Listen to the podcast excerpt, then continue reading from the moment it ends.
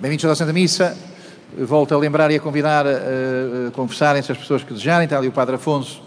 Eh, neste momento da vida da paróquia temos essa preciosa possibilidade, que é de ter um padre a celebrar e mais das vezes outro padre a ouvir de confissão e, portanto, quem, eh, quem eh, está mais longe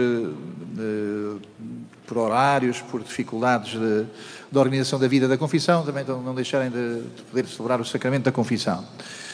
Bom, eh, bem-vindos todos. Hoje eh, pensei que fosse mais complicado chegar aqui à igreja por causa aí de umas provas desportivas, triatlo. Eh, portanto, os mais pequeninos sabem, penso que é uma, uma, prova que vinha uma parte de natação, outra de bicicleta e outra de corrida. E, portanto, andam aí muita gente e muita, uma grande organização por causa desta corrida.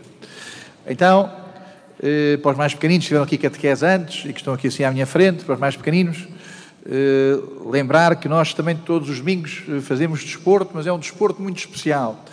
Uh, hoje as pessoas andam a correr e são pessoas uh, que têm essa, essa valentia e que têm esse objetivo de ganhar aos outros, mas talvez antes de mais ganhar a si próprios, conseguirem esforçar-se, conseguirem avançar, conseguirem ultrapassar limites, não é? Então, hoje as pessoas andam aí, aí a, a, fazer eh, as suas provas desportivas, a mostrar que são valentes, a mostrar que ganham a si próprios. Todos os domingos nós fazemos mais do que isso.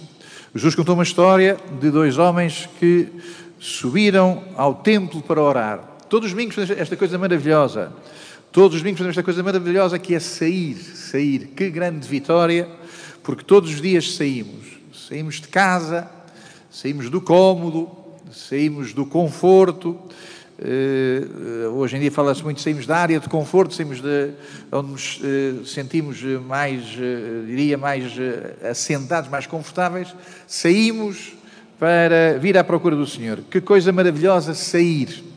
Sair é o oposto de ficar, também diria de estar parado, de estar paralisado. Sair é sempre uma tentativa de não sermos egoístas. Que coisa maravilhosa, todos os domingos saímos. Então dizia, hoje as pessoas andam para aí a correr, eh, a fazer provas de triatlo, mas a nossa corrida é muito mais importante. Já algumas vezes lembrei, creio que aqui assim também, que os antigos eh, faziam os seus estádios, eh, estou a pensar na nossa família, a nossa família escolhida da Grécia, os antigos faziam os seus estádios, não como agora ao lado do Colombo, o Centro Comercial Colombo, ou Alvaláxia, eh, os seus estádios não eram feitos ao lado de centros comerciais, eram feitos ao lado de templos. Eh, os grandes lugares, de, os grandes estádios dos gregos, Olimpo, Delfos, lá em cima está o estádio e acima do estádio, perto do estádio, mas mais acima, ainda está o templo, porque os antigos sabiam que o grande combate não é andar aí a correr. O grande combate é este de ganharmos a nós próprios de, portanto, de sairmos de uma posição na vida artificial, uma posição da vida que não faz bem à saúde, mais que não faz bem à nossa salvação, que é a saúde mais importante. A saúde mais importante chama-se salvação. A saúde mais importante de todas chama-se salvação. Então, eh, nós eh, sabemos que temos eh, um grande, uma grande prova para fazer, uma grande prova desportiva. Hoje, São Paulo também diz que é atleta. Houve uma vez que São Paulo disse: Nós corremos todos num estádio. Eh, São Paulo dizia que nós corremos no estádio, que é como se estivéssemos também nós a prestar provas de atletismo, mas por um objetivo maior. Hoje São Paulo também diz: combati o bom combate, fiz uma grande corrida, eh, tive a vida toda empenhada nesta grande corrida, e esta grande corrida é encontrar-me com Deus. Então, bendito seja Deus, porque aqui estamos nesse propósito comum. Nós saímos de casa para subir ao templo para orar, para nos encontrarmos com Jesus. Dois homens subiram ao templo para orar. Eh, mas Jesus vai nos dizer que não basta querer, querer orar, portanto, querer rezar. Orar, a palavra orar tem que ver com a oração tem que ver com uh, usar a boca. Às vezes as seitas dizem nós oramos, vocês os católicos dizem uma palavra incorreta que é rezar. Rezar, recitar, repetir. Eh, é o que nós fazemos, portanto, nós muitas vezes recitamos os salmos, repetimos orações, como vemos acontecer na Bíblia. Eh, orar ou rezar, para nós, são palavras sinónimas. Então, os dois subiram ao templo para orar. Bom, estes dois são muito parecidos, estes dois que Jesus nos fala, são muito parecidos com dois irmãos famosos também no Evangelho. O pai tinha dois filhos e um filho disse: Vou-me embora, e o outro ficou lá em casa. Então o que foi embora, eh, partiu tudo, rebentou tudo, estragou tudo eh, e eh, estragou a vida toda. Parece que também este também tinha estragado, este também tinha estragado. Era ladrão, injusto, adúltero. O, um, o, o, o, fariseu, o que estava melhor na vida, dizia que o outro tinha estes defeitos todos. E ele próprio como o irmão mais novo da história do filho pródigo dizia, lembrou, lembrou-se que Deus havia ter misericórdia dele e disse: Pai, não sou digno de me chamar teu filho. Pai, eh, não sou digno de ser teu filho, que tu sejas meu pai. Este aqui de hoje também diz: Meu Deus, tendo compaixão de mim, que sou um miserável, que sou um pecador. Ao contrário, também, eh, ao contrário eh, deste que, que sabe que é pecador, há um outro que acha que está certo, que está certo, que está na posição certa e que eh, tem desprezo do irmão, eh, como na parábola vemos. Eh, há aqui alguém que diz: Eu nunca gastei nada a mais, eu fui sempre certo, eu tive a vida sempre regular, não sou como este teu filho, despreza o irmão, não sou como esse, porque eu fui sempre certo. Bom, então, esta história coloca-nos perto de outra história eh, um que julga que está na posição certa e afinal eh, Jesus diz que ele está muito enganado, e outro eh, que parece estar numa posição muito mais desequilibrada e que afinal está na posição certa. Esta oração, que vimos aqui assim, não é uma oração cristã. O fariseu tem uma oração que não é uma oração cristã. Lembra que a palavra fariseu quer dizer separado. Separado quer dizer também, quer dizer também não contagiado. Ali estão as pessoas que têm, eh, que têm Covid, ali estão as pessoas que têm doenças perigosas e eu passo sempre ao lado porque eu não estou contagiado, nem vou estar contagiado. Eh, e o problema é que ali não é por causa de ser uma doença, não é eles terem uma doença eh, que vem para a respiração, tem uma doença que tem, ver, que tem que ver com os defeitos. Ali estão as pessoas que têm defeitos e aqui deste lado está, está o separado, está o fariseu. Por sua vez, então, o separado, o fariseu, que quer dizer separado, eh, fala do publicano, a palavra publicano, eh, hoje falamos funcionários públicos, funcionários das finanças.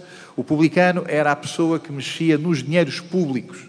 Publicano era a pessoa que reunia os dinheiros públicos e, pelo visto, neste caso, ficava com uma parte dos dinheiros públicos para as suas necessidades privadas. O publicano era o que privatizava os negócios do Estado em seu, favor, em seu próprio favor. Bom, então, esta não é uma oração cristã, não é uma oração cristã. Muitas vezes pensei nisso. Eh, esta não é uma oração cristã.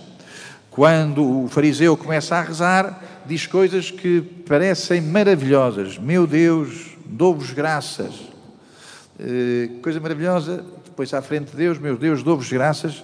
E depois a seguir começam logo as desgraças. Dou-vos graças porque não sou como os outros homens. Então alguém que reza para achar que é mais que os outros. Aqui começa a oração a não ser uma oração cristã. Uma oração cristã porque é uma oração feita de desprezo, de desprezo, feita de desprezo dos outros. Não é uma oração cristã, porque é uma oração feita de vaidade. Sabem a história? Uh, alguém, a primeira vez que, que sabem da, da, história, de alguém que uh, era muito vaidoso e o outro disse: Ele não é vaidoso, ele vai 15, 16, 17, ele vai muito, não é 12, é muito, vai muito, vai muito acima disso. Então este aqui é muito vaidoso e começa a dizer eu é que faço bem, os outros fazem mal. Portanto, também por isso, a nossa oração não é para dizer eu é que faço bem, eu é que, os outros é que fazem mal. A nossa oração não serve para subirmos para cima da soberba. Eles subiram ao monte, para, subiram ao templo para rezar, e há um deles que ainda subiu mais alto. Não só subiu ao templo, mas subiu para cima de si próprio, subiu para cima da sua vaidade, para se pôr a dizer que eu sou muito alto, eu sou muito bom, eu sou muito superior. Bom, esta não é uma oração cristã por estas três razões eh, eh, que me parecem importantes. Para uma, é porque ele começa a desprezar os outros. Há outra, porque começa a estar cheio de vaidade e cheio de superioridade. E a terceira razão, porque não é uma oração cristã, é porque em nenhum momento ele pede a Deus salvação. Jesus quer dizer Deus salva. A palavra Jesus quer dizer Deus salva. Não é uma oração feita a Jesus, não é uma oração feita a pedir salvação. A nossa oração há de ser sempre a pedir salvação. E talvez nós tenhamos que pedir salvação sobre tudo isto, de achar que não precisamos de salvação. Esta droga eh, esta loucura, esta soberba de acharmos que já estamos na posição certa, essa é que é das manifestações mais perigosas da nossa existência. Eh, este achar que já estou no patamar da justiça, da ética, da ética, da solidariedade, do exemplo, da coerência. A palavra coerência, que tantas vezes para mim também serve, a palavra coerência que é perigosa e que serve para a pessoa dizer que eh, está acorrentada a gestos bons, está acorrentada a gestos bons. Os cristãos, mais do que procurarem ser coerentes, todas as pessoas eh, que, são, eh, eh, que são viciadas em alguma coisa são coerentes. São viciadas no seu vício, são coerentes. Nós não queremos ser coerentes, nós queremos, sobretudo, ser leais. Ser leais a um outro. Então, esta não é uma oração cristã. E não é uma oração cristã, sobretudo, porque ele não se vira para Jesus a dizer a coisa fundamental da oração: Senhor, salva-me. Senhor, salva-me. A coisa mais importante da nossa oração é dizermos: Senhor, salva-me. Bom, então, este amigo está lá mas eh, não está eh, na posição certa. Lembro que esta história corre em torno de uma palavra muito importante nos Evangelhos e que nós hoje temos dificuldade em entender, que é a palavra justiça, que é a palavra justo. Eh, para nós hoje, a palavra justo é uma palavra autossuficiente. Tenho o depósito cheio tenho o depósito cheio uh, dos meus exemplos, da minha coerência, da minha ética. Sou um homem justo, não, não roubei ninguém, uh, não fiz nada à frente dos olhos de ninguém que me leve à prisão.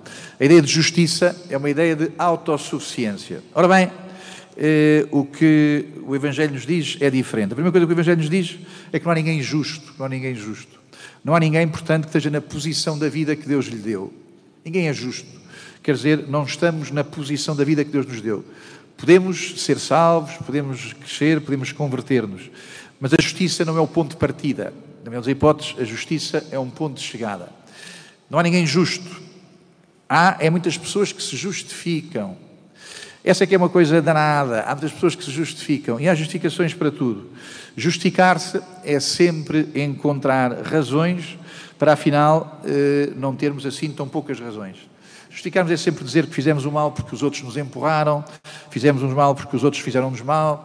Justificar-se é, é, sempre encontrar, como hoje se diz, uma história, uma narrativa para uh, dizer que, uh, afinal, a culpa não tem origem em mim, uh, afinal, a culpa apenas me deu um empurrãozinho a mim. A mim.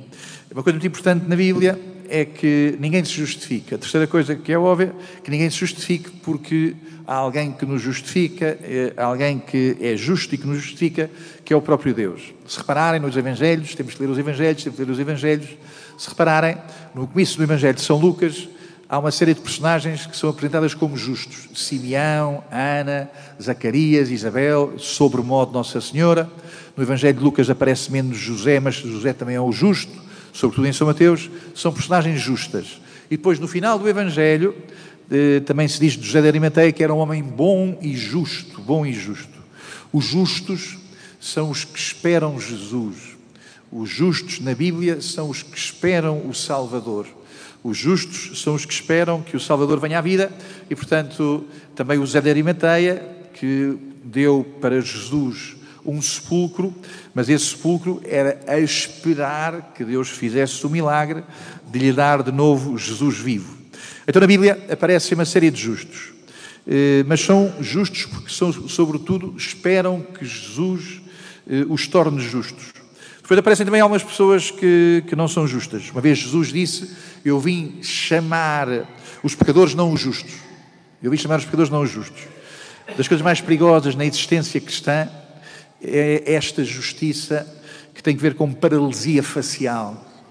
Paralisia facial. Temos uma cara que parece que é uma cara uh, de quem uh, já lá está, mas não lá está. Uh, uma paralisia muito parecida com o farisaísmo, com a secura, com uma severidade, de termos muita opinião sobre os injustos e, portanto, não temos uma vergonha da nossa própria injustiça. Na Bíblia, Jesus, no Evangelho de São Lucas, Jesus diz: Eu vim salvar os justos, não, eu vim salvar os pecadores, não os justos. E depois, uma vez, também disse: Vale mais um, um pecador que diz a Deus, salva-me, que eu sou miserável, vale mais um pecador que muda de vida do que 99 pessoas que dizem eu sou coerente, eu sou ético, eu dou bom testemunho, eu nunca exagero uh, fazer nada na vida que seja uh, pisar o rabo do gato. Pessoas que acham que estão na vida com esse bom exemplo, se não para os outros, para si mesmos. Mais vale um pecador que se converte do que 99 pessoas que estão redondinhas, contentes com a sua própria vida. Chegamos ao momento culminante da vida de Jesus e estão dois ao lado de Jesus, dois crucificados ao lado de Jesus, e um diz para o outro: está calado, está calado, porque quanto a nós fez-se justiça, porque somos dois pecadores. Mas ele, porque é que ele está a ser crucificado? E depois, logo a seguir a isso, aparece o centurião a dizer: Este era, quando Jesus morre, este verdadeiramente era um homem justo. Este era um homem justo. Dois homens subiram ao monte. Hoje está aqui muito mais do que dois homens que subiram uh, ao monte, ao templo, e nós subimos por essa consciência que é a mais maravilhosa dos cristãos. Subimos aqui assim à igreja porque só vós sois santos, só vós sois o Senhor, só vós tens essa justiça e essa salvação para cada um de nós. Subimos não porque somos justos, subimos para receber o amor, receber o perdão, receber a salvação, receber a paz, receber a amizade, receber a comunidade, receber a fraternidade que Jesus nos oferece. Bom, eh, maravilhosa esta história, e esta história eh, que tem que ver então eh, com a nossa vida de oração. Nós rezamos, não é porque dizemos, meu Deus, nós rezamos nem sequer, não rezamos bem, nem sequer porque dizemos obrigado pelas muitas coisas que tenho. Nós rezamos eh, porque dizemos Jesus. Aliás, nós rezamos bem se ouvimos a palavra de Jesus. Pois eu vos digo, pois eu vos digo, nós só rezamos bem se ouvimos Jesus a dizer-nos coisas. Pois eu vos digo, nós não rezamos porque vimos cá com a nossa metralha apresentar a lista das nossas urgências. Não rezamos bem porque vimos cá eh, metralhar urgências a Jesus. E reivindicações e reivindicações e, e ressentimentos e quero isto, quero isto, quero, quero isto. Nós rezamos bem quando na nossa vida de oração eh, surge este momento de libertação, de paz, de salvação. Pois eu vos digo, pois eu vos digo, eh, de Jesus eh, só vêm palavras de amor. Rezamos bem quando finalmente Jesus nos diz, nos diz qual é o caminho, nos diz para convertermos o nosso caminho, nos diz que vai connosco no nosso caminho. Bendito seja Deus porque saímos, porque saímos ao encontro de Jesus e porque encontramos o que Jesus nos diz. E isto que Jesus nos diz permite-nos fazer um caminho não cheios de nós mesmos, mas isso sim, cheios de confiança e de esperança e de paz, porque Ele está connosco.